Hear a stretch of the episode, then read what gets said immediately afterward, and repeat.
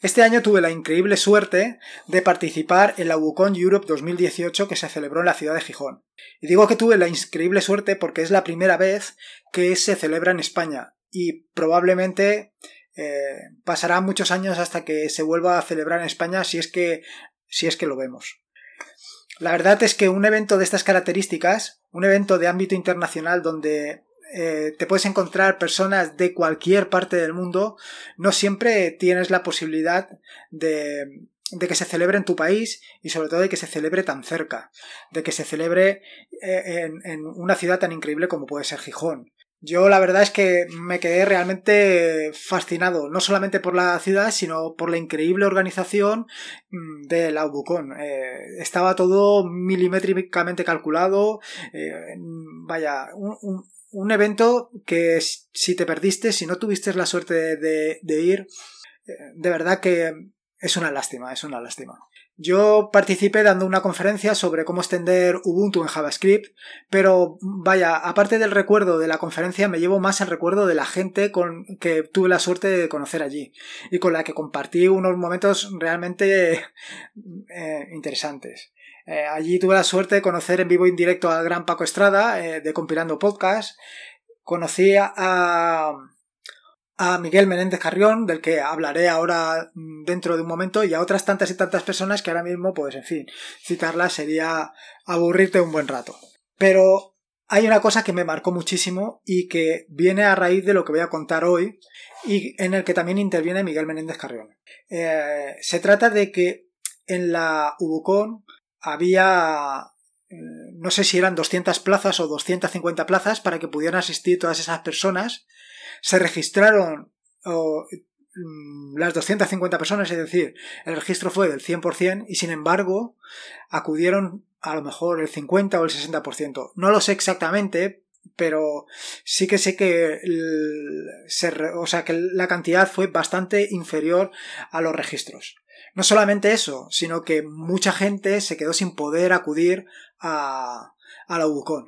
Lo cual a mí me llena de pena porque es lo que estaba diciendo al principio, eh, tener la oportunidad de acudir a un evento como este y que no puedas acudir porque el aforo es completo y que luego resulte que eh, se quedarán muchas plazas libres, pues hombre, da mucho que pensar sobre la comunidad en la que participamos. Hoy eh, he podido asistir a un curso de Markdown sobre Markdown va a ser el tema del que hablaré hoy, de la mano de Miguel Menéndez Carrión al que he citado antes. Este curso trata precisamente de Markdown y ha pasado exactamente lo mismo. Bueno, ha sido más grave todavía, si cabe. Eh, un curso con una disponibilidad de 20 plazas se han ocupado 4. Y de esas 4, eh, yo he ido porque tenía interés en ver cómo otra persona daba una charla o el enfoque que daba otra persona sobre Markdown. La verdad es que estoy realmente decepcionado porque tenemos la oportunidad, yo tengo la oportunidad de participar en eventos o de asistir a eventos donde hay una persona que eh, es experta o que tiene un conocimiento profundo de un lenguaje de programación o de, o de cómo se gestiona un sitio de contenido o cualquier otra aplicación de Ubuntu o Linux o cualquier otra cosa y no acudimos. Preferimos eh, o prefieres o preferimos quedarnos en casa viéndolo eh, en streaming o en fin. No solo se trata de estar allí, eh, de asistir al curso por el simple hecho de, de, aprender en vivo y en directo. Se trata también de conocer a, los, a la gente que está detrás de un proyecto personal, alguien que quiere compartir contigo su experiencia, una experiencia que ha logrado durante, durante unos años y que a ti te la va a comunicar en 15, 20 minutos, media hora, una hora, y en media hora te va a contar lo que a él le ha costado eh, semanas o años llegar a un conocimiento profundo, lo cual es realmente digno de alabanza, sobre todo teniendo en cuenta que esa persona lo hace de manera completamente altruista. Él no ha cobrado dinero por dar el curso, igual que otros muchos no cobramos dinero. Desde aquí, desde este modesto podcast recién iniciado, te tengo que pedir, te, tengo que animar a que asistas a los eventos, a que participes, a que seas tú el que des los cursos. y o las conferencias o las charlas y sobre todo que participes en el mundo del en, particular en el mundo del software libre y en particular en Linux porque eh, es muy bonito verlo desde fuera desde casa desde en streaming pero es mucho más bonito y mucho más enriquecedor hacerlo en directo. Conocer a las personas que están detrás de del proyecto, tal y como he comentado anteriormente. Conocer eh, qué motiva a esa persona a ir hacia adelante eh, con un proyecto como el que tiene. Ver otros puntos de vista completamente distintos a los tuyos. En fin, es una oportunidad brutal para mejorar no solamente mm, técnicamente tu experiencia en el conocimiento de lenguajes o de aplicaciones o tal, sino también en, el conocimiento de la comunidad. Y para conocer a la comunidad se tiene que hacer desde dentro, cara a cara, viendo la cara de las personas. Es muy lamentable que situaciones como las de hoy, que desaprovechemos algo como tener 20 plazas a nuestra disposición y que solamente se ocupen cuatro. En fin, yo replantéatelo y piensa, piensa sinceramente eh, lo bonito que es compartir, ver y tocar en directo eh, lo que hacen los demás. Eh, no solamente hay que agradecerle a, Miguel Menéndez Carrión por el trabajo que ha hecho para darnos a conocer su punto de vista sobre Markdown, también a Linux Center que pone todos los fines de semana a disposición de, quien quiera eh, su espacio para que lo puedan aprovechar y lo hace de manera gratuita. Y sin embargo, no siempre está lleno. En no siempre está lleno eh, el local, el aforo nunca, nunca se completa. ¿En qué estamos pensando? ¿En qué estamos pensando?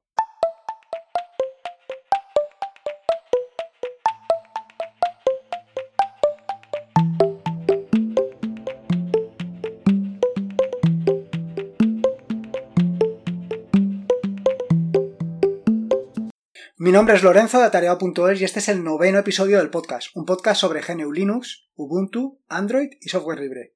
Aquí encontrarás desde cómo ser más productivo en el escritorio o cómo montar un servidor de páginas web en un VPS hasta cómo convertir tu casa en un hogar inteligente. Vamos, cualquier cosa que se te ocurra hacer con GNU Linux seguro que la encontrarás aquí. Una de cal y otra de arena. Después de la bronca que te he echado por no asistir a eventos como puede ser la UBUCON o charlas tan interesantes como la de, como la de Miguel, eh, ahora toca la de Arena. Y es que te voy a hablar sobre Markdown. Eh, ¿Y esto eh, en qué te beneficia? Pues evidentemente te beneficia en que si te animas a utilizarlo y lo haces parte de tu flujo de trabajo, vas a ver cómo aumenta tu productividad de manera exponencial. Y te preguntarás seguro que qué es Markdown. Bueno, Markdown es un lenguaje creado por John Gruber para la edición de documentos con formato, pero que se puedan leer en cualquier editor de texto. Y ahora es cuando probablemente te explote la cabeza. ¿Cómo puede ser un, documento con formato, pero que se pueda leer en cualquier editor de textos? Bueno, es tan sencillo como utilizar pequeños símbolos en el texto para indicar eh, que una determinada palabra o frase tiene un formato determinado.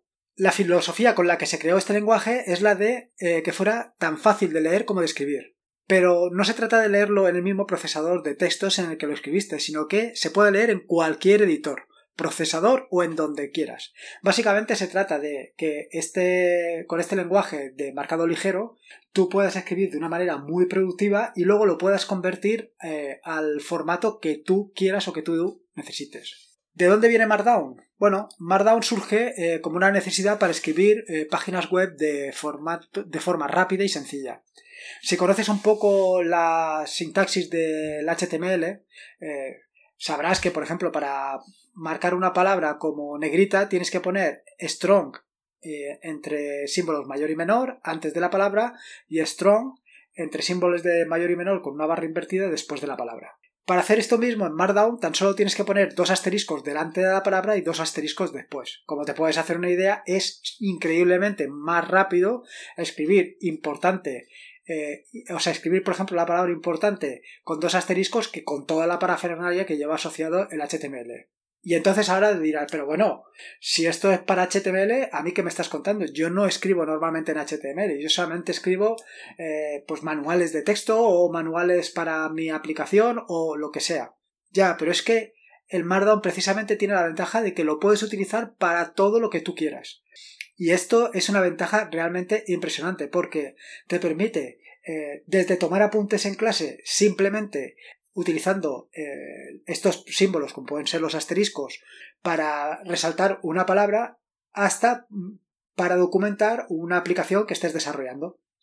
La primera y más importante ventaja que tiene Markdown frente a cualquier otro formato, ya sea libre o privativo, es que lo puedes eh, leer y editar y modificar en cualquier eh, de textos, ya sea en el más simple, como puede ser Gedit en, Linux, o cualquiera de el que venga por defecto en, en Windows o lo que sea.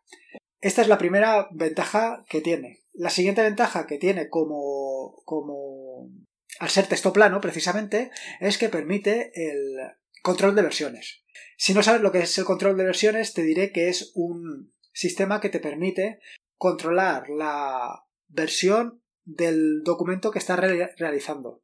Pero controlarla hasta límites insospechados. O sea, puedes no solamente ir hacia creando nuevas versiones de tu documento, sino que puedes en un momento determinado retroceder a una versión anterior o incluso crear versiones paralelas para trabajar en historias paralelas de forma eh, simultánea. Esto en tu trabajo ya te puedes imaginar la ventaja que puede tener poder estar escribiendo varios documentos de forma simultánea, o sea, varios documentos, varias versiones del mismo documento de forma simultánea, pero imagínate cuando están trabajando cientos de personas sobre un mismo texto eh, si no se hiciera con un control de versiones prácticamente sería imposible. Y ahora que te he contado un poco y a lo mejor ya he conseguido que te entre el gusanillo porque sepas o por utilizar Markdown, te voy a contar las eh, instrucciones o las reglas, las reglas es la palabra adecuada, las, reglas, las reglas mínimas necesarias para utilizar Markdown. Lo primero es los párrafos.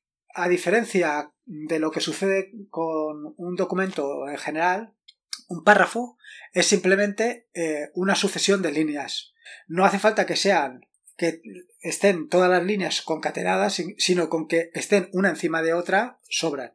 Si entre una línea y otra dejas un espacio, o sea, dejas una línea en blanco, se entenderá que son dos párrafos distintos. ¿Vale? Con eso ya hemos visto lo que son párrafos. Para remarcar las palabras, lo que tienes que hacer es utilizar eh, asteriscos. Si un asterisco antes de una palabra y un asterisco después, lo que hace es que la palabra está en cursiva. Mientras que si pones dos asteriscos antes y después, eh, estará en negrita. Si quieres, eh, por ejemplo, poner un asterisco, que entonces te darás cuenta que tienes un problema, lo que haría sería poner una barra invertida antes del asterisco. Y así lo tendrías solucionado. Esto de la barra invertida, además de para los asteriscos, también se puede aplicar por otras cosas. El siguiente son los títulos, subtítulos y demás eh, niveles. ¿Vale? Esto simplemente se hace poniendo una almohadilla delante de la palabra o de la frase en cuestión. De esta manera conviertes una frase cualquiera en un título. Si pones dos almohadillas pondrás un título de nivel 2, de 3 de nivel 3 y así sucesivamente. ¿Qué ventaja tiene esto? Pues esto tiene la ventaja de que cuando le apliques el formato directamente te pondrá los títulos con el estilo que tú hayas elegido. Porque como contaré un poquito más adelante, verás que con simples formatos o con simples estilos tú puedes conseguir que tu documento tenga un aspecto completamente distinto. No solamente esto, sino que además puedes generar con algunos complementos índices de contenido. Es decir, no te tienes que ir preocupando de eh, cuál es el título, de generar el contenido, el, índice, perdón, conforme vas generando el contenido, sino que a posteriori lo puedes hacer. Eh, las siguientes son las listas. Para hacer una lista simplemente tienes que poner frases que empiecen por un asterisco. Asterisco espacio y la frase, asterisco espacio y la frase. Con eso ya tienes una lista desordenada. Si en lugar de tener la lista desordenada haciéndolo con asteriscos, quieres una lista ordenada, es decir, una sucesión de puntos, 1, 2, 3, lo único que tendrías que poner es al principio un un número, 1 punto y la frase que quieres poner. Si vuelves a poner 1 punto, él luego, posteriormente, cuando lo convierta al formato que tú quieras, ya le pondrá el número que le toque. Esto tiene la ventaja evidente de que no te tienes que preocupar por la secuencia que estás utilizando. Eh, cuando hagas la conversión, él se encargará de ponerles el número que le toque. Para poner una cita, simplemente tienes que poner un símbolo mayor delante de la cita. Para poner código, simplemente puedes poner, simplemente tienes que poner un acento em, abierto antes de la, de la palabra y un acento abierto después de la palabra y esto se quedará resaltado como si fuera código en línea. Si lo que quieres hacer es un resaltado de sintaxis completo, lo que tienes que hacer es poner tres acentos abiertos eh, antes del código y tres acentos después del código. Y si justo después de los tres acentos pones el, um, el nombre del lenguaje que estás utilizando, directamente te hará el resaltado de sintaxis con ese lenguaje. Para poner imágenes es tan sencillo como poner un signo de exclamación delante, un texto alternativo entre corchetes y la ruta a la imagen entre paréntesis a continuación. Y para poner enlaces a, direcciones web es exactamente lo mismo, pero sin la exclamación del principio. Bueno, en fin, como ves, es todo relativamente sencillo. Con solamente las reglas que te he dado hasta ahora ya te podrías manejar perfectamente eh, con Markdown. Como simplemente con esto ya te puedes hacer una idea del potencial que tiene, porque como ves, todo lo que tienes lo tienes directamente en el texto, no tienes que recurrir a ninguna otra cosa más. ¿Qué ventajas tiene esto? La primera, eh, ya he contado el tema de los formatos y que lo puedes editar en cualquier, en cualquier editor de texto, ya sea plano o el, que sea. La siguiente, el control de versiones. Pero no solamente eso, sino que además tienes todo el potencial de, que te ofrece el terminal para modificar una para modificar un texto o varios textos. Por ejemplo, eh, si tienes varios textos donde lo único que tienes que hacer es cambiar una fecha, lo que haría sería, por ejemplo, poner eh, la flecha, por ejemplo, entre, entre, entre símbolos de dólar, por ejemplo, ¿no? Así, pones símbolo de dólar, símbolo de dólar, fecha, símbolo de dólar, símbolo de dólar. Y luego eso en todos los documentos que quieras. Y luego lo que haría sería un, un reemplazo masivo de todas, de toda, de, ese código en todos los documentos, poniendo, por ejemplo, 17 eh, de septiembre de 2018. Imagínate lo rápido que es hacer esto en si tienes a lo mejor 15 textos. Si lo tuvieras que hacer a mano es muy, mucho engorro y sobre todo tienes el problema de siempre que eh, el factor humano, que en un momento determinado te puedes equivocar y si lo haces de esta manera es muy complicado que te equivoques. Hombre, te puedes equivocar al, hacer el reemplazo poniendo otra fecha pero siempre lo puedes corregir de una manera muy sencilla. Eh, por supuesto Markdown admite otros admite otros otras reglas de sintaxis como para que te permiten, por ejemplo, hacer tablas, hacer líneas horizontales y cualquier y muchas otras cosas más. Ahora bien, eh, a esto tienes que tener cuidado con el um, conversor que utilizas para convertir el lenguaje en Markdown, el, tu texto en Markdown, convertirlo a lo que lo quieras convertir. Si lo quieres convertir a PDF o a lo que vaya, lo que necesites. El motor que utilices para hacer la conversión puede hacer que eh, no entienda totalmente la sintaxis, así que hay que tener un poquito de cuidado con esto. Pero una vez sabes el motor que vas a utilizar, pues, en fin, eh, ya sabes exactamente qué reglas son compatibles con ese motor y qué otras reglas no. Si te das cuenta, durante toda la explicación que te he venido dando de la sintaxis, siempre voy hablando de convertir. Y es que, efectivamente, Markdown por sí solo, pues, no es un documento que se pueda presentar en ningún sitio. Porque eh, el resaltado con símbolos, pues no es lo más adecuado para presentar, por ejemplo, tu tesis doctoral. Sin embargo, eh, existe una herramienta que se llama Pandoc que te permite convertir eh, tu texto en Markdown a cualquier formato que te puedas imaginar. Y de verdad que a cualquier formato que te puedas imaginar. Desde HTML, Microsoft Word, Doc, DocX, OpenOffice, eh, Microsoft PowerPoint, EPUB, LaTeX, PDF, en fin, cualquier cosa. Y ahora te voy a decir otra cosa. Si combinas eh, eh, Markdown, Pandoc y Latex, va, tienes una combinación realmente espectacular. Puedes hacer casi cualquier cosa que se te pueda pasar por la cabeza. Si tienes una buena plantilla de látex, puedes conseguir un documento que sea verdaderamente espectacular. Y la ventaja es que esa plantilla te puede valer para cualquier documento que generes. Igualmente te digo, tan solo eh, si consultas en mi página, en atareado.es, encontrarás un eh, artículo que se titula, te lo voy a decir ahora mismo, eh, Markdown o Camino hacia la Productividad, en el que encontrarás todo, esta, todo este lenguaje de marcado ligero explicado en detalle con, todo, con toda su sintaxis para que no te pierdas, ¿vale? Y además verás eh, algunos trucos para convertir no solamente un documento de Markdown a cualquier otro formato, sino para convertir de forma masiva.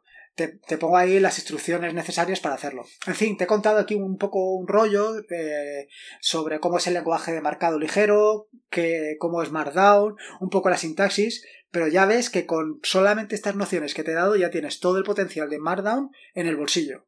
Y ahora solamente depende de ti de utilizarlo. Bueno, de ti y de la herramienta que vayas a utilizar. Y es que aquí te voy a echar una mano también.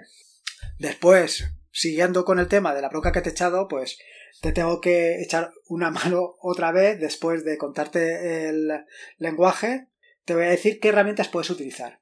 Y aquí te voy a dar, te voy a abrir dos, dos opciones. Una que son aplicaciones especialmente pensadas para Markdown o para lenguajes de marcado ligero tipo Markdown y luego otras aplicaciones que no fueron diseñadas inicialmente para Markdown, pero que vía complementos se pueden convertir en, una, en herramientas perfectamente compatibles con el lenguaje. Así, por ejemplo, tenemos eh, aplicaciones especialmente pensadas para Markdown, eh, Remarkable, Harupat, Retex, Uberwriter, Mark My Words y Tipora. Cualquiera de estas tiene, funciona perfectamente. Ahora bien, ¿qué problemas tienen? Hay algunas que tienen algunas funcionalidades que otras no tienen. Y el problema que creo recordar tienen todas o prácticamente todas es que no tienen corrector ortográfico. Y eso para mí es un problema fundamental, porque al final escribimos mucho y siempre sucede que cometes alguna falta de ortografía. Es necesario pasar algún corrector ortográfico para evitar estos problemas. Una vez te he contado un poco las aplicaciones que están especialmente pensadas para la edición en Markdown, de las cuales yo te recomendaría que probaras Tipora, que precisamente es una de las que ha comentado Miguel Menéndez Carrión en la charla sobre Markdown que he comentado al principio del podcast. Luego, aparte de estas, tienes otras aplicaciones que, como he comentado antes, no están especialmente pensadas para escribir en Markdown, pero que con un complemento funcionan mucho mejor. Eh, como he dicho, tú puedes editar cualquier documento en Markdown con un simple editor de textos. Lo que te ofrecen estas herramientas es que además te ofrecen la previsualización de lo que estás escribiendo. Es decir, no solamente ves eh, evidentemente lo que estás escribiendo, sino que además ves cómo quedaría el texto una vez generado eh, o una vez convertido en HTML, que es mucho más visual que verlo con el marcado ligero de Markdown. Así, estas aplicaciones que venía o que quería comentar son BIM, todas instalando algún complemento. ¿eh? BIM, que es el, editor de textos conocido por todos para el terminal, Bracket, Atom, Sublime Text y Visual Studio Code. Yo actualmente estoy, estoy, utilizando Visual Studio Code, que es la aplicación desarrollada por Microsoft y que para mí actualmente está muy por encima de cualquiera de las otras herramientas. Además, con los complementos adecuados es un excelente editor para Markdown y tiene una de las cosas que he comentado que no tienen algunos de los editores anteriores, que es por ejemplo el corrector ortográfico. En fin, creo que con esto te he dado una visión bastante general de qué es Markdown, un poquito las nociones de cómo o cómo escribir Markdown o la sintaxis de Markdown, las ventajas que puedes tener eh, con el uso de Markdown y qué herramientas puedes utilizar para escribir en Markdown, aunque ya te digo que puedes hacerlo con cualquier editor de textos. Incluso directamente en, algunas páginas web, como puede ser en GitHub o GitLab, puedes escribir directamente en Markdown y él luego lo formatea a HTML. Eh, de verdad te, voy a insistir en que lo pruebes, en que lo pruebes y que intentes que forme parte de tu flujo de trabajo. Eh, verás que quitándote de encima aplicaciones o quitándote de encima otras aplicaciones como puede ser Microsoft Word o Writer o incluso las propias de Google, eh, aumentará tu productividad y conseguirás textos mucho más legibles y mejor ordenados. Porque evidentemente cuando estás trabajando en Markdown te centras totalmente en lo que es la escritura y dejas de lado lo que es el colorido o lo que es darle formato a los textos. En fin, Espero que hayas disfrutado de este episodio del podcast, al menos tanto como lo he hecho yo haciéndolo. Y recordarte, como de costumbre, que la vida son dos días y uno ya ha pasado. Así que disfruta como si no hubiera mañana. Y si puedes ser con GNU Linux, mejor que mejor. Recuerda que puedes encontrarme en atareado.es. Y, en fin, como de costumbre, me quedo aquí un rato terminando Clipman, una extensión para Nome para gestionar el portapapeles. Venga, un saludo y hasta otra.